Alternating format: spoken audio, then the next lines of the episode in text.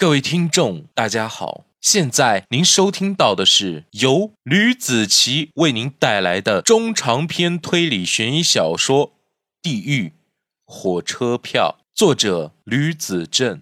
前情提要：老严带着几位刑警来到了朱茂生小三的住处，他们打算搜查一下整个房间，找到那个小三所说的那个信封。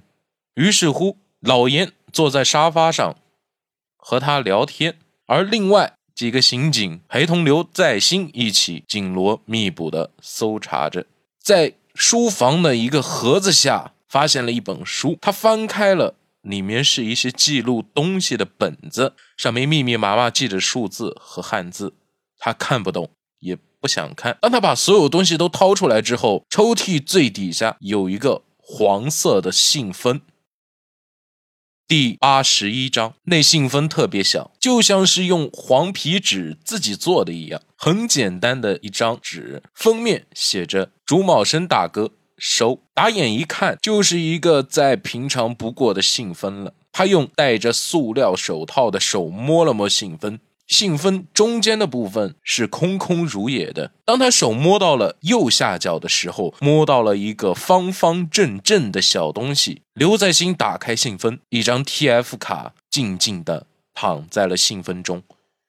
这个是他看着手中的内存卡，想不明白。老大，刘在兴连忙跑到了老严身边，抓着老严的胳膊就问：“老大，你看我发现了这个东西，什么东西？”老严不明白。呃，找到了一个信封，里面有张内存卡，感觉很奇怪。刘在兴手里举着一个物证袋，说道：“梁元奇看着物证袋，突然伸手一指物证袋里面的信封，说道：‘老朱带回来看的就是这个信封。看完之后，他的神经就变得不正常了，就像失心疯一样。看了信就出现了举止反常。你能举例说明一下吗？’老严觉得很有趣，便问道。”他睡觉总会被惊醒，几乎睡半个小时到一个小时就会做噩梦，这些天噩梦连连的。他如实说道：“他有和你说过有什么样的噩梦吗？”老严抓重点问：“他说梦到自己脑袋和我脑袋被一个黑影笼罩的人给砍下来了。”梁元奇如实说道：“没想到居然真的发生了，他脑袋和他老婆脑袋被人砍掉了。我到现在都不敢相信这件事情居然是真的。”老严看着述说的梁元奇，感慨道：“真是世间之大，无奇不有啊！”梁小姐，我对朱法官的事情对你说一声抱歉哈。没事，老朱他已经死了，说再多也没有用了。他连忙把眼泪擦干，失态的表情一扫而光。我只希望你们能把凶手尽快找到，还老朱一个公道。老严点了点头，这个事情是必须的。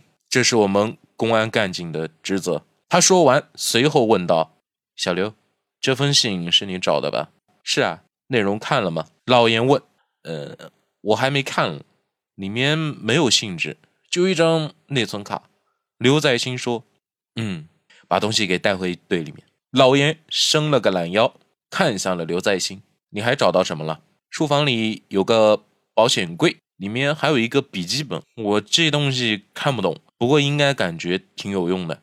他随即便抬起了另一只手。这就是那个本子吗？老严说：“笔记本上写着姓氏，还有一些数字，看起来像账本一类的东西。”呃，账本。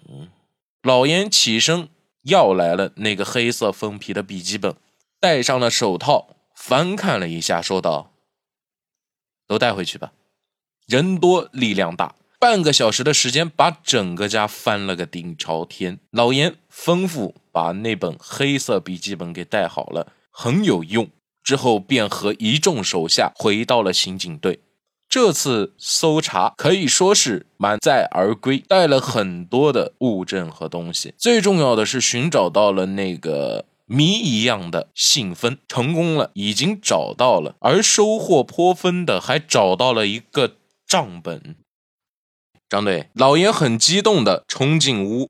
开了快一个小时会议的张国栋脑袋都大了，正捏着鼻梁闭目养神，被老严的动静吓了一跳。天啊，你要吓死我啊！张国栋说：“呃，我们刚刚查到了那个信封，还有一些有趣的东西。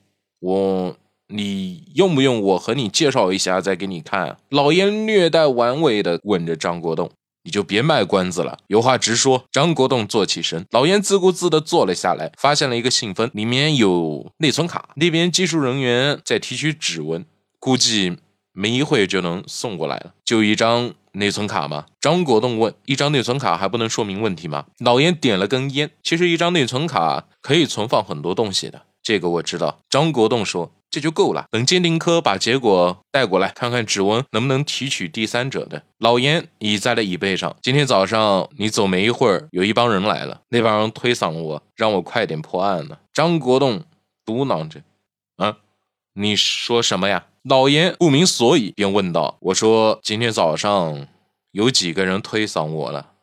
就在这个办公室里面，你听没听清楚啊？听清楚，给我回答！”张国栋都快嚷出来了。哦，然后呢？让我快点破案。虽然张国栋是个破案有素的高手，但是面对那帮无理取闹的人，自己还是力不从心。老严瞪大了眼睛，不可思议地看着张国栋，吐出了两个字：“江城。”嗯嗯，对，是他。张国栋点头称是。江城又来了呀？老严问。不，他没来，估计是他找了几个人来的。张国栋明显气不过了，脸涨得通红，十分生气，但是说话声音小的都快听不见了。你打算怎么办？老严吐了口烟圈。哎，我也不知道他势力有多大，反正连王局都害怕。我一想这事，就气不打一处来。虽然张国栋在外人面前是正襟四坐的，可是，在老朋友面前就恢复了一些本性。毕竟人不是铁打的，不可能对谁都严肃着脸。老严实话实说道：“你可得冷静。要是你也害怕了，我们该怎么办呢？你说是不是啊？”以后还得靠你了呀！话是这么说，不过他们也太欺人太甚。他们把警察局当成什么地方了？想来就来，想走就走吗？张国栋怒火中烧，要不是看着王局的面子，怕他过意不去，早就把那三个人捆起来一顿胖揍了。嗯，其实吧，我倒是想看看那些人到底有什么本事啊！老严似乎挺不在意张国栋的处境的。哼，你你你迟早。会看到的。张国栋夺了老严手中的烟，含在了嘴巴里，猛吸了一口，把烟头掐灭了。门口陈法医风尘仆仆的来了，张国栋和老严都起身了，看着大美女来到，肃然起敬。哟，陈法医，什么风把你给吹过来了呀？是不是你有什么事情要来找我们呀？小心张国栋别又让你罚站了呀！陈法医瞪了眼老严。张队，我带来了一个非常重要的发现。什么发现？凶手有个脚印，没有擦的特别用力。经过剥离，他的身体、他的身材、体貌特征已经可以确定了。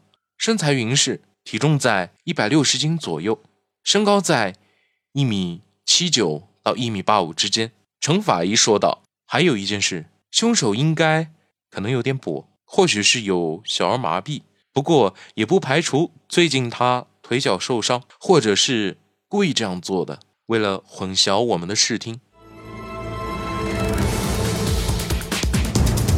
好了，这就是我为您带来的《地狱火车票》第八十一章的内容。感谢大家的收听，我们下期再见，拜拜。